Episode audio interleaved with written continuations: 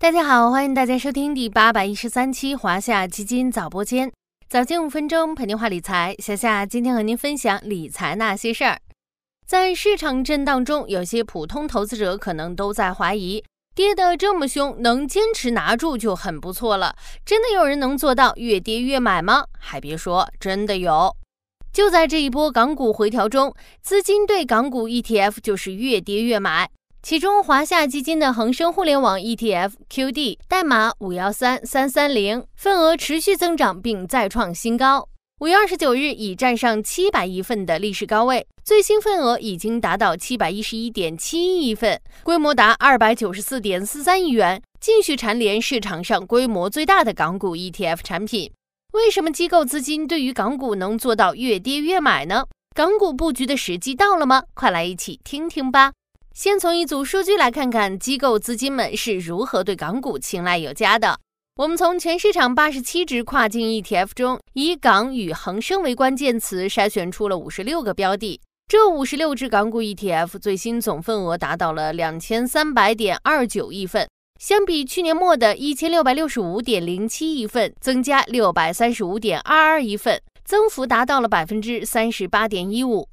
除了三只新发港股 ETF 之外，其中份额增加最多的是华夏基金的恒生互联网 ETF QD，代码五幺三三三零，基金份额从去年末的五百三十二点八三亿份，直接涨到目前的七百零九点七亿份，份额增长一百七十六点八八亿份。除了恒生互联网 ETF 之外，还有十一只港股 ETF，今年以来份额累计增长超过百亿份。由此可见，资金对于港股 ETF 的热情。耐人寻味的是，恒生指数今年以来的表现并不算好。回顾这一轮行情中，A 股和港股的节奏，自去年十月底，A 股和港股见底回升，在到达了二月高点之后，又开始震荡下跌，而且港股调整幅度更高于 A 股。为什么会出现这种情况呢？不妨关注以下两方面的原因。一是因为港股市场的特殊性，它对国内基本面和海外流动性更加敏感。近期我国经济复苏斜率放缓，海外银行业危机以及美联储持续加息，对港股基本面和资金面冲击更大。二是因为 A 股的结构性行情，虽然这几个月 A 股也在回调，但受到 AI、中特估等主题行情支撑，回调幅度相对较小。在这种情况下，港股 ETF 份额却集体上涨，货真价实地演绎出了什么叫做越跌越买。为什么机构资金这么做呢？设身处地的去思考这个问题，原因无外乎是对港股市场有信心。首先呢，跌得重往往意味着机会更显著。当前港股市盈率只有八点八九倍，处于上市以来百分之八点六九的分位点。恒生沪深港通 AH 股溢价指数目前为一百四十点六八。代表 A 股目前比 H 股要贵百分之四十左右。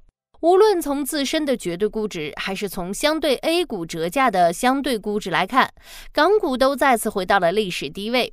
P/E 估值低和 AH 溢价高，使得当前的港股估值更具有吸引力。其次，港股的基本面、资金面预期正在转好。从历史来看，无论是2015年下跌后的反弹，还是2019年初的上涨。港股弹性主要来源于对国内经济复苏和对海外流动性宽松的敏感性，而在未来一段时间，港股这两大积极因素有望出现，催化下一轮上涨行情。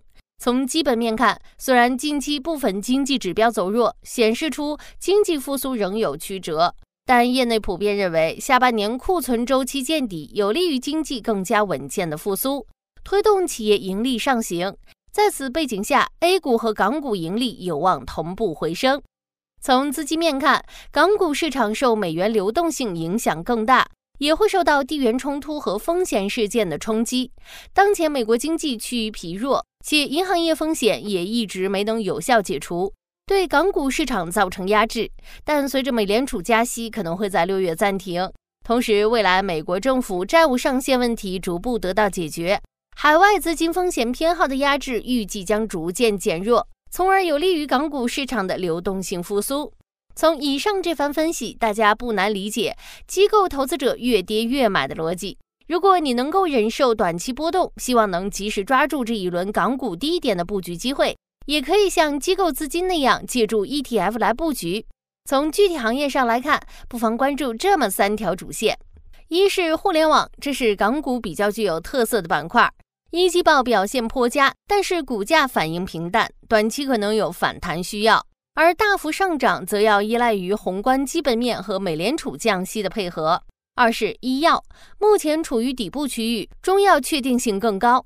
三是新能源和消费电子。伴随二季度末车企去库存以及三季度末苹果、华为的新机发布，行业基本面预计将逐步改善。大家可以多多关注互联网、创新、医药、科技等细分领域的 ETF 投资机会。好了，今天的华夏基金早播间到这里就要结束了，感谢您的收听，我们下期再见。